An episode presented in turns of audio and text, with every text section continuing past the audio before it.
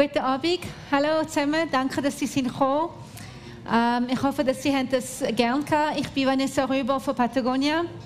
Unsere Mission, we are in business to save our home planet. Voilà. Das ist eigentlich, wir sind da, wir wollen alles retten. Das ist ein sehr großes Ziel. Wir fangen da mit vielen Sachen. Wir machen Kleider zuerst, unsere Kleider, dann zahlen für unsere Kampagne.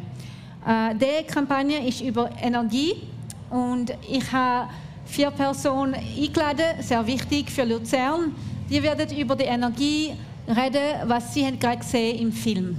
Ich glaube, ich lade Chateau Vase, unsere Moderator, weitergehen. Danke vielmals, bis nachher. Perfekt. Danke vielmals für das zahlreiche Erscheinen auch nach dem Film. Kleine Frage, ist Schweizerdeutsch ein Problem für jemanden? Ja, ist ein großes Problem, dann machen wir auf Hochdeutsch. Hochdeutsch. Hochdeutsch, auch für die Leute, die nicht so gut Schweizerdeutsch. super, super. Ja, leider ist die Sonne schon runtergegangen. Solartechnisch ist es nicht das Idealste für uns. Aber natürlich ist es kein Hindernis für uns, über Energiezukunft für die nächsten drei, vier Stunden zu reden. Äh, bevor ich meine Referenten vorbereite, möchte ich mit euch, das Publikum, ein Spiel spielen. Das heißt, hoch die Hände. Und ich werde eine Frage stellen und ihr müsst dann die Hand hochheben, wenn ihr dazu zustimmt oder nicht. Habt ihr es verstanden? Test? Sehr gut, sehr gut. Behaltet die Hände hoch, bis ich runter sage. Ist gut? Perfekt. Ist auch gut für die Armübung. Und könnt auch die Arme wechseln. Gut, wer von euch hat den Film von Anfang an bis zum Schluss geschaut? Hände hoch. Okay, ist etwa die Hälfte, sehe ich mal. Hände runter. Wem hat es dem Film gefallen? Hände hoch. Ja, sind das die gleiche Menge, wahrscheinlich die gleichen Personen, die den Film auch geschaut haben? Hat jemand den Film schon mal vorher gesehen? Wir haben zwei Leute auf der Bühne alle, alle, und natürlich nativ von Patagonia und jemand von dort. Sehr toll. Und jetzt ein bisschen die technische Frage. Hat sich jemand von euch mit Energie und Bürgerschaft, Genossenschaften schon mal erkundigt oder in Kontakt gekommen? Ja, einige Hände hoch, genau, sehr gut. Hände runter. Und äh, Wer kennt sich gut mit Energiethemen und Solarthemen aus im Publikum? Hände hoch. Sind schon ja ein bisschen weniger. Ich habe schon ein bisschen ein la la la. Gut, dann versuchen wir nicht zu technisch zu werden, sondern wirklich noch ein bisschen verständlich für euch zu gehen. Super, super. Perfekt. Dann stelle ich doch meine drei Referenten vor. Äh, als erstes möchte Herr Professor Dr. Franz Baumgartner von der ZHW vorstellen. Er sitzt ganz, ganz rechts von mir, also für euch ist es links. Er ist Dozent an der ZHW in Winterthur für Photovoltaiksystem und erneuerbare Energien seit 2008.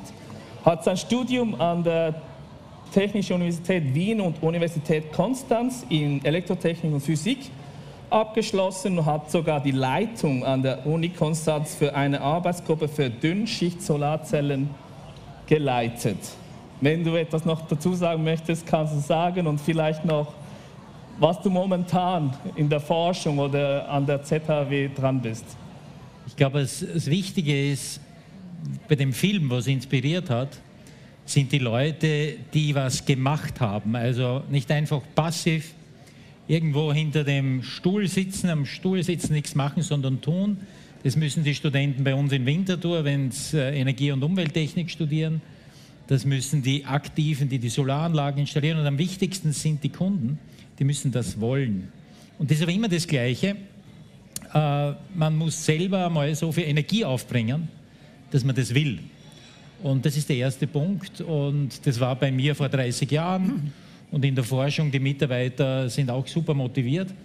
Aber das Schöne ist, dass jetzt die Solarenergie im Vergleich zu drei, vor 30 Jahren in die Breite gegangen ist. Und äh, ich selbst habe auch schon vor 25 Jahren eine Bürgerbeteiligungsanlage damals, wie ich promoviert habe, gemacht mit 60 Leuten. Und das schweißt dann nochmal zusammen, wenn mehrere Leute in eine ähnliche Richtung denken. Vielleicht nur ein Gedanke jetzt noch zu dem Film.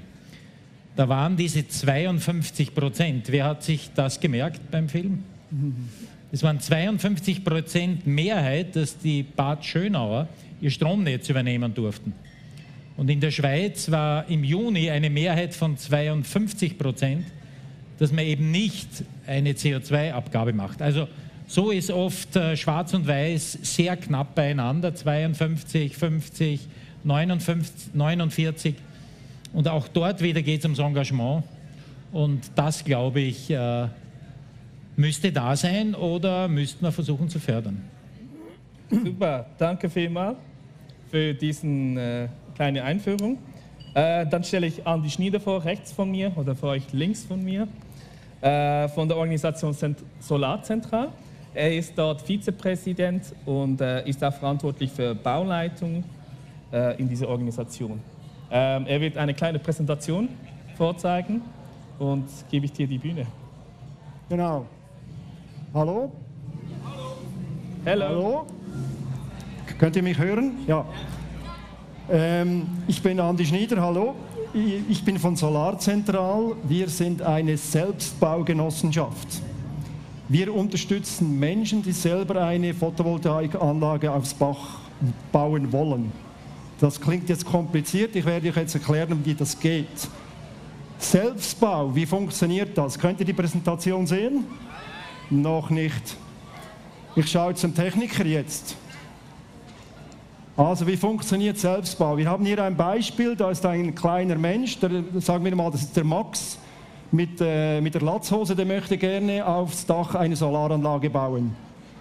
Dann kommt er mit uns in Kontakt, wir machen ihm eine Richtofferte und wenn er bauen will, dann haben wir bei uns Solarplaner, die planen dann die Anlage mit ihm. Und dann kaufen wir das Material über die Genossenschaft ein. Und jetzt kommt der wichtigste Teil. Es helfen Genossenschaftler oder Genossenschaftlerinnen auf dem Dach mit. Das ist bei einem Einfamilienhaus so zwei, drei Personen. In diesem Fall sind es 40 Stunden, die werden aufgeschrieben und der Max hat dann zwei Jahre Zeit, diese Arbeitszeit wieder abarbeiten bei einem anderen Projekt. Das ist ein Stundentausch und so ist die Arbeitszeit bei uns kostenlos. Es gibt verschiedene Solar-Selbstbaugenossenschaften in der Schweiz. Das sind die gelben Punkte drauf. Es sind insgesamt elf. Einer fehlt noch, im Kanton Graubünden gibt es auch eine. Zwei habe ich hervorgehoben. Das eine sind wir, Solarzentral, und das andere ist die E-Wende-Genossenschaft. Das ist die Muttergenossenschaft, die wurde schon 2013 gegründet. Wer hat das erfunden? Das ist der Cyril Eberhardt, ein junger äh, Energieingenieur, der war übrigens bei ihm an der Hochschule, der hatte diese Idee für diesen Selbstbau. Und er hat dann diese Genossenschaft gegründet 2013 im Kanton Bern und schaut mal die Zahlen an. Die haben seither 430 Anlagen ge gebaut mit einer Leistung von 7200 Kilowatt Peak. Das ist keine kleine Genossenschaft mehr, das ist heute ein größeres KMU. Und jetzt, wie sieht das aus auf dem Dach? Das ist so die Stimmung, wenn bei uns gebaut wird. Die Stimmung ist eigentlich recht locker, äh, fröhlich und wir haben auch ein bisschen mehr Zeit. Ihr könnt euch vorstellen, normalerweise auf einer Baustelle, da ist ziemlich Hektik. Bei uns gibt es morgens eine Kaffeepause, nachmittags eine Kaffeepause und eine lange Mittagszeit, weil wir haben ein bisschen mehr Zeit. Jetzt noch ein paar Bilder von unseren Anlagen. Das ist eine typische Ost-West-Anlage auf einem Flachdach, ein Neubau in Hergiswil, super Aussicht. Ich musste am Anfang immer schauen, dass ich da gebaut habe und ich die Aussicht genossen habe.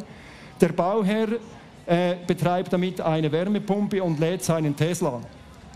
Das ist ein typisches Einfamilienhaus im Zug, ist gestern ans Netz gegangen. Der Bauherr ist 74 Jahre alt und hat mit mir zusammen gebaut. Also das ist nicht Alters, Alter ist keine Entschuldigung, äh, kein, äh, eine Photovoltaik zu bauen, ja oder nein. Und auf die, äh, diese Anlage sind wir besonders stolz. Es ist eine Großanlage in Sempach auf einer äh, Halle von einem Holzbauer. Könnt mal die Zahlen anschauen: 158 Kilowatt Peak oder 488 Solarmodule. Noch ein kleines Detail: Da hat es einen riesen äh, Hagel gegeben im Juli. Es ist kein einziges Modul äh, kaputt gegangen spricht für die Qualität der Module. Das ist das letzte Bild, das ist ein Stimmungsbild, das ist übrigens Cyril Eberhard in, blauen, äh, in der blauen Jacke. Das ist eine, ein Bild von Thun. Und das sagt eigentlich sehr viel aus über unsere Tätigkeit. Wir sind Macher. Wir müssen unsere Kunden nicht mehr überzeugen, dass Solarenergie etwas Positives ist. Die machen das von sich aus und die packen an. Wenn ihr jetzt Interesse habt und mit uns in Kontakt treten möchtet, da ist unsere Webseite drauf, solarzentral.ch. Könnt ihr euch melden, ist ein Kontaktformular drauf. Das ist Solarzentral. Danke. Danke vielmals, Andi Schmieder. Und noch mein letzter Gast, äh, Christian Frank von der Energiegenossenschaft Luzern. Die wurde in 2017 gegründet und er ist der Präsident momentan. Ähm, er hat vorher bei der Umweltberatung in Luzern von 2016 bis 2021 gearbeitet und ist heute Energieberater bei der ÖkoWatt AG in Luzern. Ich bitte dich auch, dich kurz vorzustellen und deine Präsentation zu zeigen. Guten Tag. Guten Tag miteinander. Ähm, ich bin von der Energiegenossenschaft Luzern. Ich warte noch auf meine Folien. Die Energiegenossenschaft Luzern, wir machen eigentlich genau das, was im Film vorgestellt wurde. Wir.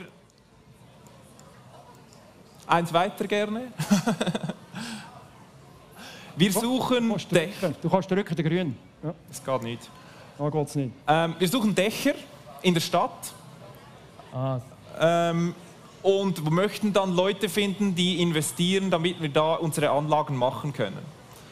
Ähm, wir machen Solarprojekte auf Dächern. Wir haben uns 2017 gegründet, haben jetzt jedes Jahr einfach mal eine Anlage gemacht, haben noch drei in der Pipeline. Und was bei uns eben ganz wichtig ist, egal ob du 50.000 Franken eingezahlt hast oder 1.000 Franken, du hast eine Stimme an der Versammlung. Und das ist eben das Genossenschaftliche und das ist sehr wichtig. Ähm, wenn wir weitergehen, dann sehen wir das, unsere erste Anlage. Die ist auf der Bramberg-Turnhalle hinter der Musikmauer. Wenn ihr mal auf der Musikmauer steht, dann könnt ihr da hinten runterschauen. Das ist ein Dach der Stadt Luzern. Das ist eine Turnhalle unten. Wir haben einfach das Dach gemietet von der Stadt, haben Genossenschafter gesucht, erste Anlage gebaut, ist auch noch ein Gründach. Das heißt, Kombination von Biodiversität und Stromerzeugung ist problemlos möglich. Das nächste Projekt ist eigentlich unser Vorzeigeprojekt, das ist das neueste. Ähm, das ist die, äh, Genossen, äh, die Anlage auf dem Geißensteinring. Dort haben wir eine Stockwerkeigentümerschaft. Das Problem ist eben da auch, äh, damit eine Stockwerkeigentümerschaft was baut, müssen 50, mehr als 50 Prozent der Leute zustimmen. Und jetzt in dieser, Genoss in dieser Eigentümerschaft war das Problem, dass sehr viele ältere Leute einfach weil sie von der Pension lebten, das nicht finanzieren konnten und sagten, wir möchten ja gerne, aber wir können es uns einfach nicht leisten. Die drei Initianten sind auf uns zugekommen und haben gesagt, wir sind eine Stockwerkeigentümerschaft, wir möchten unbedingt eine Anlage auf dem Dach. Da haben wir gesagt, gut, wir, wir mieten euch das Dach und ähm, dann brauchen wir eben nur eine Zustimmung dafür, dass sie uns das Dach vermieten. Und das war dann möglich, dass mehr als 50 Prozent gesagt haben, ja gut, wenn wir nicht investieren müssen, dann ähm, geben wir euch die Stimme und äh, dann könnt ihr das Dach mieten. Wir haben das Dach gemietet und die 50 Prozent, bisschen mehr, die das unbedingt wollten, oder, oder, einfach die, die das unbedingt wollten, haben so viel Geld investiert, dass wir fast 90 Prozent der Anlage eigentlich finanzieren konnten. Also man musste eigentlich nur eine Lösung finden, ähm, damit die Anlage jetzt so gebaut wird. Ähm, das sind jetzt 84 Kilowatt Peak, das sind drei Häuser, die eigentlich äh, vollständig mit Strom oder der ganze Strom wird eigentlich im Haus innen drin verbraucht. Wir sind jetzt dann dran, dass wir noch drei weitere Anlagen in der Pipeline haben. Das heißt, wir suchen jetzt wieder Genossenschaften. Äh, ab 1000 Franken ist man dabei. Das ist rein dem administrativen Aufwand geschuldet, dass der Beitrag so hoch ist. Und wenn ihr Interesse habt, dann findet ihr unsere Informationen unter www.eg-luzern.ch oder beim Ausgang hat es Flyer und Postkarten. Äh, nehmt es mit und äh, wenn ihr Kollegen habt oder selbst interessiert seid, freuen wir uns sehr über äh, ganz viele Genossenschaften, die da einen Beitrag leisten. Dankeschön. Danke dir vielmals, Christian.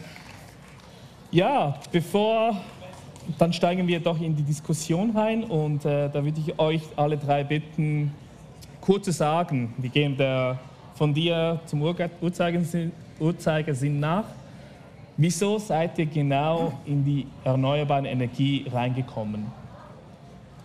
Ja, bei mir war es tatsächlich, ich bin schon so alt, bei mir war auch ein Auslöser das Tschernobyl. Damals habe ich studiert in Wien und habe einen Spiegelartikel gelesen und habe mir gedacht, ja, das eigentlich macht es Sinn, dafür zu arbeiten. Und die letzten 30 Jahre, muss ich sagen, war es spannend und so spannend wie heute noch nie, weil in der Zeit hat der Preis der Solarzelle sich ungefähr um den Faktor 100, um den Faktor 100 äh, reduziert. Und heute sind die Solarmodule eben nicht mehr das teuerste an der Anlage, sondern die Montage und die Planung. Das sind heute die teuren Sachen und, und es macht, ähm, finde ich, sehr viel Sinn, weil ich glaube, nur die größten Banausen und die größten Holzköpfe merken eben nicht, dass da was passiert mit dem Klima. Das ist ja viel präsenter, wie das vor 20 Jahren war. Heute ist es viel offensichtlicher. Und es müsste eigentlich der Mehrheit viel leichter fallen, in die Richtung zu gehen, weil wir haben gar keine andere Chance. Also sehe ich es äh, heute, vermutlich ist es einfacher, da hineinzurutschen. Bei mir ist es so, ich komme aus dem Kanton Nidwalden und als ich aufgewachsen bin, ging es darum, den Atommüll bei uns im Kanton zu versorgen.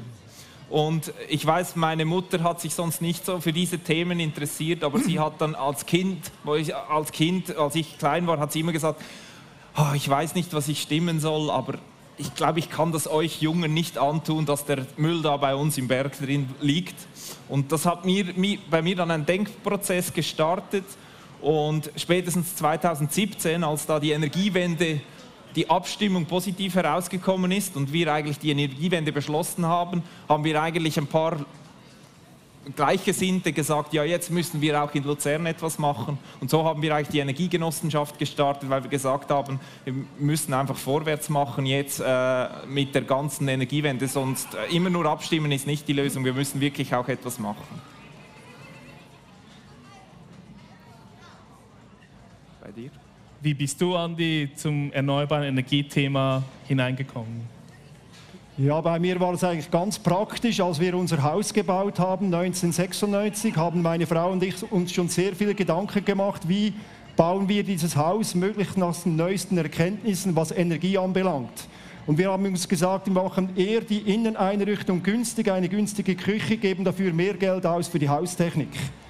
Und wir haben dann ein Jahr später auch im Selbstbau Sonnenkollektoren gebaut auf unser Dach für das Warmwasser und äh, Heizungsunterstützung. Das war 1997 und die Anlage läuft heute noch problemlos.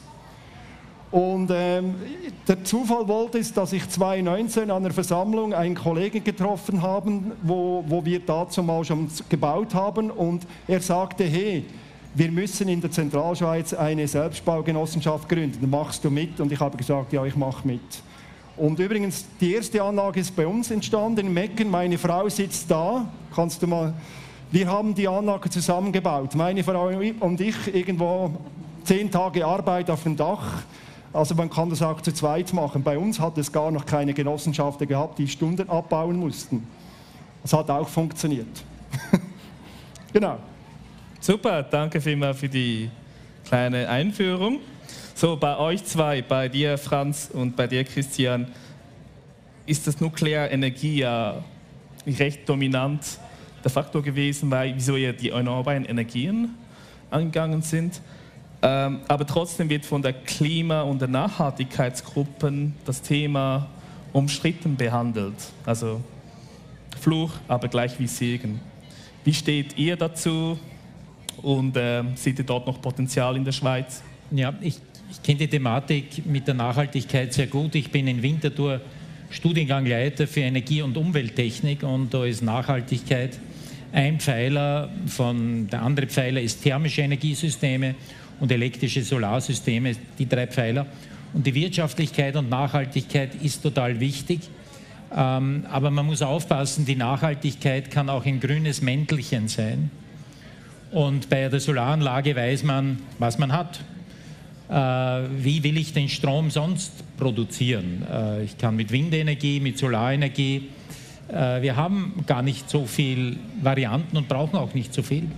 Also ich glaube, die Nachhaltigkeit ist wichtig. Wenn wir zwölf Tonnen CO2 emittieren pro Person, dann ist es sehr schwer, durchs persönliche Verhalten auf sechs oder sieben Tonnen runterzukommen. Da gibt es so schöne Webrechner, habt ihr vielleicht auch schon mal gemacht, sehr zu empfehlen. Und das Fliegen, da ist man schnell mal mit zwei Tonnen weniger. Aber so eine Solaranlage macht man einmal und dann hat man sie 25 Jahre. Das ist schon äh, auch ein wichtiger Punkt. Ähm, ich glaube, Nachhaltigkeit muss man immer, wenn man kritisch ist, genau hinschauen. Es gibt offensichtliche Techniken wie Solarenergie, Windenergie, Wasserkraft und Energiesparen, da braucht man nicht groß überlegen. Und bei dir, Christian, wie stehst du dazu? Also als ich bei der Umweltberatung gearbeitet habe, habe ich sehr oft das Argument gehört, ja, die Solaranlage, die macht ja nur am Tag Strom und nicht in der Nacht, oder? Und da musste ich immer erklären, ja, also in den 70er und 80er Jahren hat man eben ganz viel Energie darauf verwendet, die Leute umzuerziehen, dass sie eben in der Nacht Strom brauchen, oder? Äh, man hat da Elektroheizungen gefördert mit viel Geld, äh, damit man eben die, die, Atomkraftwerke in der Nacht auslasten kann. Oder? Und der Mensch ist ja eigentlich tagaktiv und er braucht eigentlich den Strom am Tag. Oder? Und eigentlich geht es nur darum, den politischen Willen aufzubringen, dass man wieder sagt, gut, wir kommen wieder dahin, wo wir eigentlich wären, äh, dass man am Tag aktiv ist und am Tag den Strom braucht, wenn er dann eben auch produziert wird. Weil auch wenn die Sonne nicht auf eine Photovoltaikanlage schaut, habe ich immer noch rund 10 Prozent äh, der maximalen Leistung, die die Anlage produziert. Und wenn ich eben dann genügend Anlagen habe, dann habe ich eben dann irgendwann auch genügend Strom zu der Zeit, wenn ich ihn wirklich brauche. Und da kommt vielleicht noch dazu, heute technische Mittel mit einem Speicher machen sehr viele Leute, dass man den Solarstrom tagsüber speichert und dann eben in der Nacht nutzt. Genau, genau. Ja, danke vielmals. Andi, vielleicht kannst du mal sagen, gab es bei dir Ereignisse oder ist es auch schon mal vorgekommen, wo du gesagt hast, okay, hier würde ich einen äh, Selbstbau von einer Solaranlage abraten oder hypothetisch gibt es Bedingungen, wo du sagst, das ist ein No-Go? Steht die Frage nicht ganz. Also wo, wo du, wo du hast äh, am Anfang gesagt, das Alter ist kein Hindernis, Aha. einen Selbstbau zu machen. Gibt es vielleicht andere Faktoren, die es doch verhindern könnten? Ja, also wenn natürlich ein, äh, ein Hausbesitzer oder Hausbesitzer sagt, ich habe fast keine Zeit zum Bauen, dann würde ich ihm empfehlen, er soll das mit einem normalen Installateur machen, weil wir, unser Konzept baut darauf, dass der Bauherr eigentlich immer beim Bauen äh, vor Ort ist. Das ist auch sehr wichtig, er muss danach seine Anlage kennen. Und wenn er jetzt sagt, ich kann das wegen, aus Zeitgründen beruflich jetzt nicht machen, dann soll er entweder warten und dann später mit uns bauen oder mit einem Installateur. Mir spielt das eigentlich keine Rolle. Meine Motivation, das zu machen, ist, dass möglichst viel Photovoltaik äh, gebaut wird auf unseren Dächern. Ob das jetzt ein Installateur macht oder das Solarzentral macht, ist mir unter dem Strich gleich. Das ist meine Motivation. Eine Frage an dich, Franz. Äh, Im Film wurde von der dezentralisierten Energiesystemen erzählt. Gibt es das schon bereits in der Schweiz? Ist das überhaupt möglich? Oder was haltet das überhaupt auf? Ja, in der Schweiz ist schon ganz früh hat man die dezentrale Solaranlage in der Berghütte gehabt. Mhm. Das ist ein alter Hut. Nur war das damals halt recht teuer und die Solaranlage war klein und man hat einen Kühlschrank gehabt, Licht und so weiter und ein Radio. Ähm, aber heute äh, ist europaweit generell abzusehen, wenn mehr Strom auf dem eigenen Dach erzeugt wird, dann muss ich weniger zentral erzeugen. Ich muss die Struktur, die Planung, das Konzept umdrehen. Und nächste Woche haben wir gerade die große europäische Solarenergiekonferenz äh, mit 2000 Teilnehmern und da habe ich auch die Rescue eingeladen für Panel Discussion, dass die auch dort berichten, wie man Regionen 100% erneuerbar macht. Da ist Solarstrom ein Teil, es gehört Wind, Wind dazu, es gehört auch noch der Stromverbrauch zu, weil alle, äh, wie wir hier sitzen, äh, wir brauchen Strom und der Kunde wird entscheiden, welchen Strom er kauft. Es ist nicht mehr so, dass der zentralistische Anbieter was anbietet und der Kunde friss oder stirb, muss das beziehen. Der Kunde hat heute die Chance, dass er wählt und er kann auch wählen, vielleicht 20 Prozent mehr für den Strom zu zahlen. Es ist in seinem Haushaltseinkommen, ist es ein Promille der Kosten aber das ist ein persönlicher Entscheid und das ist neu und das erlaubt auch, dezentral zu werden. Aber es ist technisch dann aufwendig. Ich brauche, wenn ich mich komplett abschneiden will, wie eine Berghütte, da brauche ich einen großen Batteriespeicher, ich brauche einen saisonalen Winterspeicher. Und das zu sagen, hey, das ist so easy going, ist es nicht.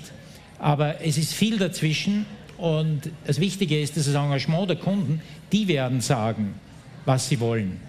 Und das ist entscheidend. Äh, und die Technik gibt schon dazu. Aber ähm, der Trend ist da. Es wird dezentraler, aber nicht so mit einem Schnipp. Es wird Elektromobilität kommt dazu, braucht Strom. Und viele Leute, die heute eine Solaranlage installieren, jeder zweite, jedes zweite Haus installiert auch eine Batterie und die haben meistens schon ein Elektroauto oder kaufen sich eins. Also das Konzept ist da, aber die Energiewende wird im Mehrfamilienhaus entschieden und nicht in der reichen Villa, muss man sagen. Das Mehrfamilienhaus, dort muss es funktionieren. Das macht die Menge. Und das ist viel schwieriger. Und meine Studenten beschäftigen sich auch mit so Fragen, ist dann technisch ausgefeilter und auch juristisch und vertraglich. Aber dort müssen wir hin. Gut. Ja, ein, eine Frage an dich, Christian.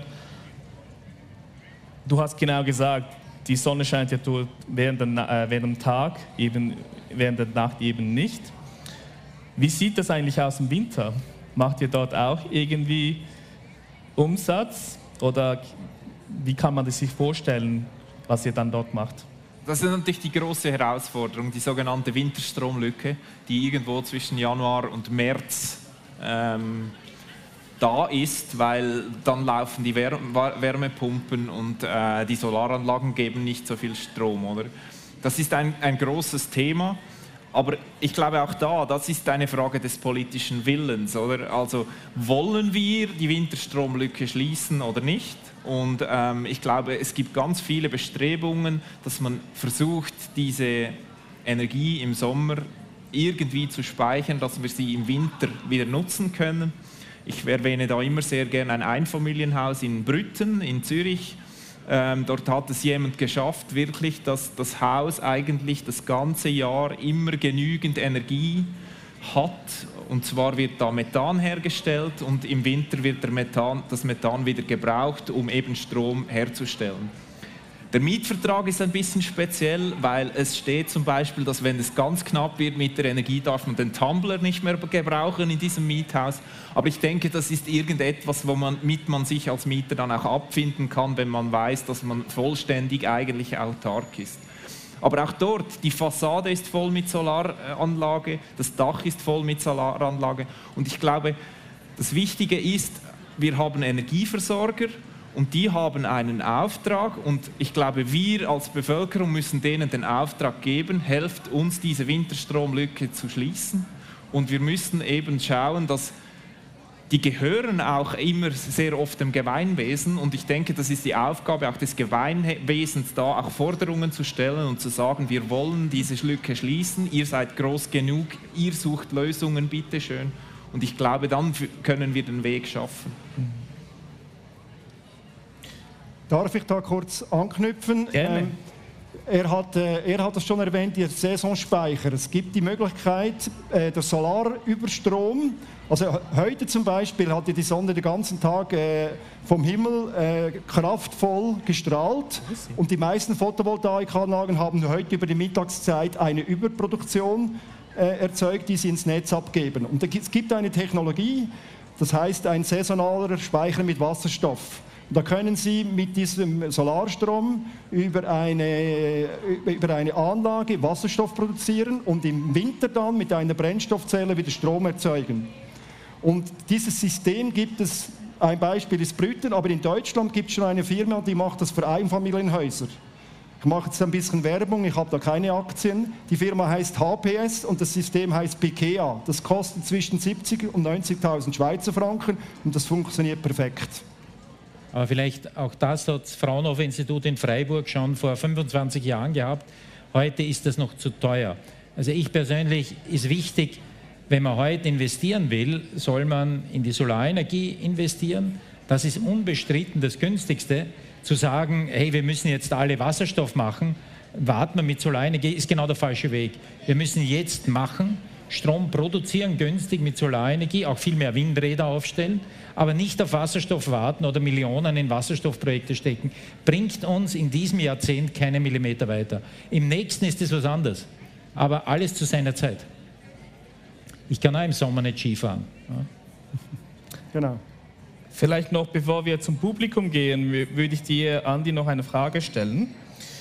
Ähm, ich weiß nicht, äh, Franz, ob du da involviert warst. Es gab eine Studie von der ZHW in 2020, wo ausgerechnet wurde, dass in der Solarenergiebranche etwa 10.000 neue Jobs kreiert werden.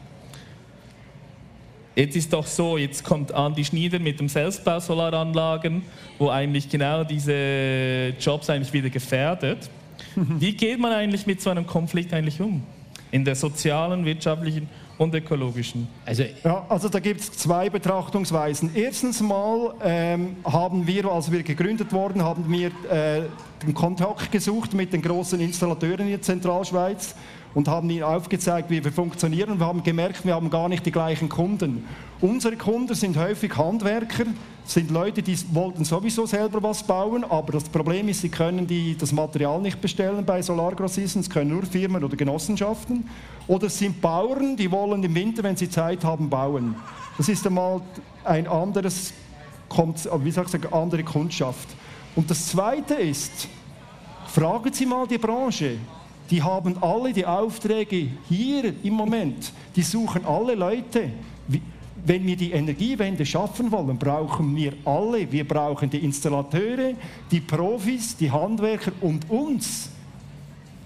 Also es ist kein Konkurrenzkampf da. Kann ich voll Voll Fragen Sie mal im Kanton Zürich einen Installateur, der wird, wird Ihnen sagen, eine, in einem halben Jahr können Sie Ihre Photovoltaikanlage haben. Das ist die Realität kann ich voll bestätigen.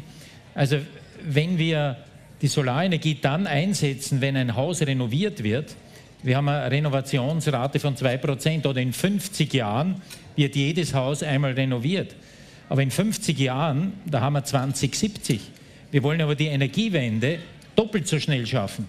Das heißt, wir kommen mit der jetzigen Geschwindigkeit der Renovation nicht zur Rande. Wir brauchen Manpower und die, und die Nachfrage ist enorm, auch an Fachpersonen. Wir brauchen auch technisch versierte Ingenieure, wie wir sie ausbilden. Wir können nicht alles mit dem Selbstbau machen. Wir müssen die Produkte, genau. die Konzepte weiterentwickeln. Und äh, da gibt es so viel zu tun, weil auch so viel Geld da ist, das investiert werden wird. Und wir werden viel, viel mehr Leute im Umbau der Energielandschaft brauchen, wie noch den 135. Projektmanager für irgendeinen Pfurz, sage ich mal. Weil da wissen wir, was wir haben und die Leute brauchen wir. Vielleicht noch ein Hinweis dazu, also was diese Branche auch extrem angekurbelt hat, ist, dass es in, in, vielen Kantonen, zum Beispiel im Kanton Luzern seit 2019, wenn man ein neues Gebäude baut, dann hat man eine Stra Eigenstromerzeugungspflicht. Das heißt, wenn jemand ein neues Gebäude baut, dann muss er entweder eine Solar Photovoltaikanlage aufs Dach tun oder eine Ersatzabgabe zahlen. Und ihr wisst ja, wie gerne die Leute Ersatzabgabe zahlen oder einfach so Geld abgeben. Und aus diesem Grund merkt man jetzt unglaublich, dass alle, die neue Gebäude bauen, einfach viel eher mal eine, Solar eine Photovoltaikanlage aufs Dach tun, weil früher war das einfach so, irgendwann wurde dann das, das Budget knapp und was hat man am Schluss noch gestrichen? So, ja, okay, dann ich bleibe bei der schönen Küche und streiche die Solaranlage noch weg, oder? Und jetzt ist man wirklich so weit, dass man eine Ersatzabgabe zahlen muss. Es ist nicht sehr viel. Es sind 1000 Franken pro Kilowatt Peak, das man nicht baut, maximal 30.000 Franken, aber trotzdem für 30.000 Franken in einem Neubau macht man eigentlich eine 30 Kilowatt Peak-Anlage fast aufs Dach. Und das hat den Markt schon auch nochmal zusätzlich angekurbelt. Und das ist sehr wichtig, dass es eben auch regulatorische Unterstützung gibt. Jetzt in diesem Fall entweder man macht es oder man zahlt eine Ersatzabgabe. Vielleicht, was auch noch wichtig ist, die, den letzten Jahren, die Solaranlage ist immer günstiger geworden. Früher hat man Geld gebraucht in der Größenordnung von einer ganz teuren Küche für die Solaranlage.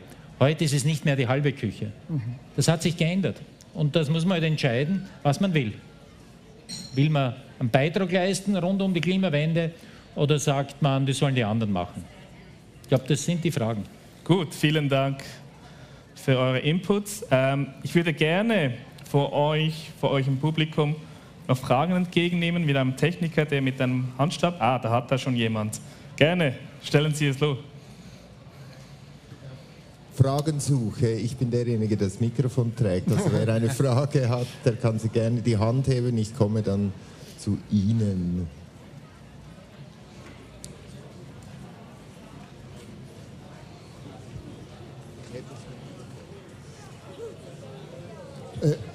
Okay. Ähm, wie sieht dann die Abrechnung diesen Sommer aus? Also so ich, mein Gefühl nach, so von Mai bis Juli waren die Regenstunden höher als die Sonnenstunden. Wie ist es mit von Mai bis Juni hat es viel geregnet? Also ich meine, im Moment sind wir da, dass wir mit der Solaranlage natürlich noch nicht mit unseren Solaranlagen nicht alles decken können. Ich, so, so, viel ich weiß, war letztes Jahr rund 10% Solarstrom im Netz, irgendwie sowas.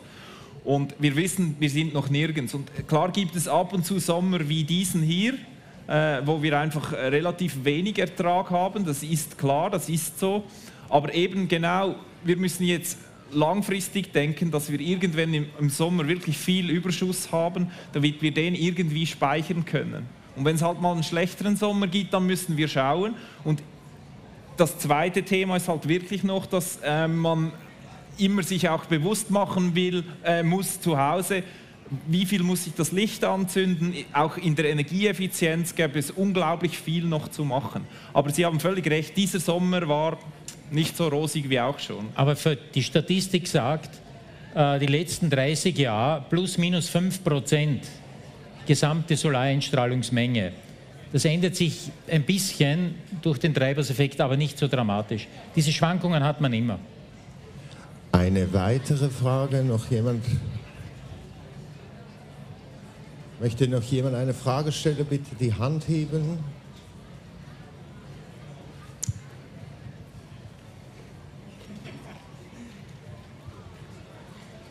Okay.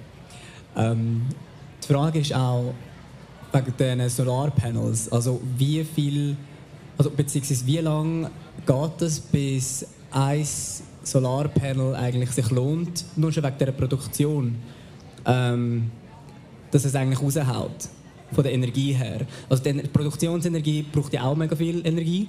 Und wie lange geht ein Panel, also bis es mal aufgeladen ist?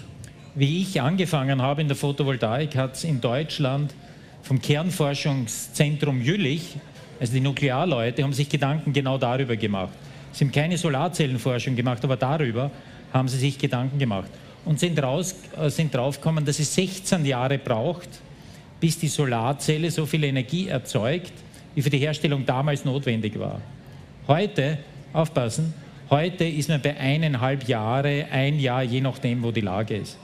Und das ist, die Technologie hat sich verbessert, die Zellen sind dünner geworden, die Produktionstechnik ist schneller geworden, ähm, man recycelt auch mehr.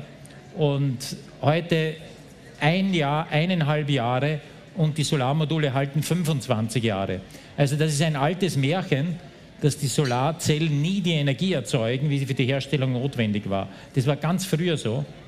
Und da ist es, das ist der Fortschritt der Technologie. Weitere Fragen?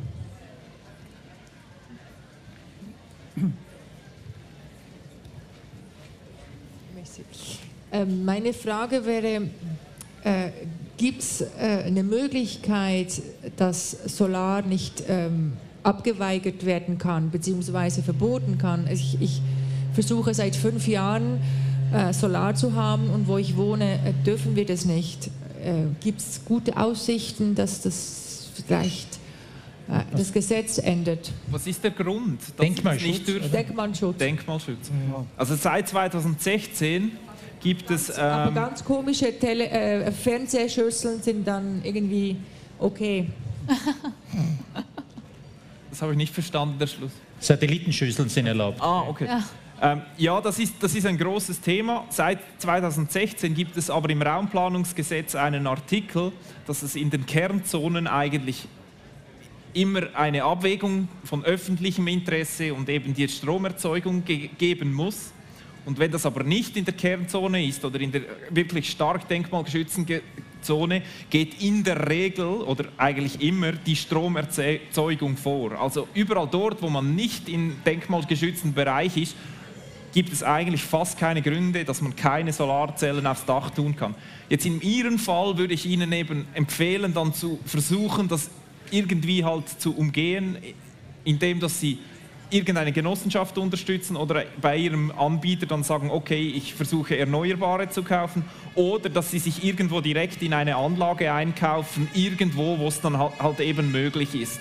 Es ist halt einfach so, dass in gewissen denkmalgeschützten Kernzone das nicht erlaubt ist, äh, Solaranlagen zu bauen. Aber technologisch gibt es auch Solarzellen, Ja. die haben eine bestimmte Farbe, die können sehr angepasst werden von der Farbe an zum Beispiel die Dachstruktur daneben. Nachteil, die haben ein bisschen weniger Ertragskraft, aber das wird nichts machen. Also heute, die meisten Solaranlagen sind schwarz, die sind gar nicht mehr so blau. Äh, Und das fällt dann manchmal auch gar nicht so auf. Wir sind auch an einem anderen speziellen Projekt dran, das einen hohen, praktisch äh, Schweizer äh, Heimatschutz äh, den höchsten hat. Und wenn wir dort eine Solaranlage bauen können, dann darf man überall eine bauen. Aber da sind wir noch dran. Dürfen wir noch nicht viel sagen, weil sonst wird es wieder anders abgeschossen. Aber solche Fälle brauchen wir auch. Da gibt Gut. es auch noch Solarziegel. Die sehen aus wie Ziegel. Noch Gut, die letzte Frage, äh, sehr kurz, wenn möglich. Sehr gerne. Ich habe leider nicht das ganze Panel gesehen, vielleicht haben Sie bereits darüber gesprochen. Mich würde es wundern, wie die Schweiz im internationalen Vergleich dasteht in Sachen Photovoltaik. Vielleicht gibt es Studien, Analysen im Vergleich zu unseren Nachbarländern. Sind wir da Vorreiter oder hinken wir eher noch Also die nach? Schweiz hat 4% Solarstromanteil und 9% hat Deutschland. Und Deutschland hat aber viel mehr Windstromanteil, also pro Kopf. Die Schweiz ist also halb so gut wie Deutschland und Österreich ist noch schlechter wie die Schweiz, aber dafür bin ich auch nicht stolz als Österreicher. Kann ich noch etwas sagen? Also darum ist die Kampagne für Patagonia los. Wir haben das Kampagne seit äh, acht Monaten angefangen, weil wir möchten 600.000 Leuten auf Renewable Energy tun. Und unser Ziel ist sehr hoch, aber weil Schweiz ist 4%, Deutschland ist 1%, Italien ist 2%, England ist fast nichts. Wir müssen etwas machen, darum haben wir diese Kampagne gemacht. Es hat nichts zu tun mit Kleider. Das sind hier alle mit Kai Patagonia, noch Franz. Ich schon. Es ist keine Reklame für die Kleider, es ist wirklich eine Kampagne für Solar oder für Renewable Energie. Und wirklich, dass wir wollen, dass ihr gehen, also Sie könnt mit diesen Leuten ansehen nachher oder Sie könnt auf, auf unsere Website gehen und dort drauf haben wir eine Website gemacht für jedes Land in Europa, wie Sie können weitergehen, wie Sie können in einer Energiegenossenschaft anfangen, wie Sie können selbst bauen, wie Sie können Member, Join, investieren, die sind alle dort drauf. Und das ist wirklich unser Ziel. Gut, ähm, Dankeschön. Dann würde ich gerne noch so eine, die, typisch, die typischste, typische Schlussfrage stellen. Wie sieht die Energiebranche in 20, 30 Jahren aus? nach eurer Meinung? Fangen wir bei dir an und dann gehen wir gegen Uhrzeigersinn. Du meinst so 2040? 40, 50. Also nach meiner Vision im Jahr 2040 haben wir etwa 30 Terawattstunden mehr Photovoltaik. Das heißt, jedes zweite Dach ist mit Photovoltaik belegt. Dann brauchen wir dann Wasserstoffsensorspeicher. Das haben wir am Mittag ein Problem. Und dann ho hoffentlich ist kein einziges Haus mehr, das irgendwie mit Öl beheizt wird, sondern nur noch erneuerbar. Und der Verkehr sehe ich Chancen bei Elektrofahrzeugen. Auch Wasserstoff wird ein Thema, bin ich überzeugt. Oder Methanol und Radfahren.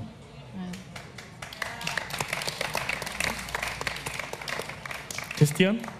Also ich kann mich eigentlich nur anschließen. Ähm, ich glaube, dass wir irgendwann, vielleicht nicht 2040, aber vielleicht so 2060 oder 70, eigentlich ein Problem haben, dass wir zu gewissen Zeiten einfach wirklich viel, viel zu viel Energie haben und dass wir schauen müssen, was wir mit, diesen, mit dieser Energie machen. Aber ich glaube, die SBB wird nicht so ein Problem damit haben, die weichen Heizungen im Sommer anzustellen.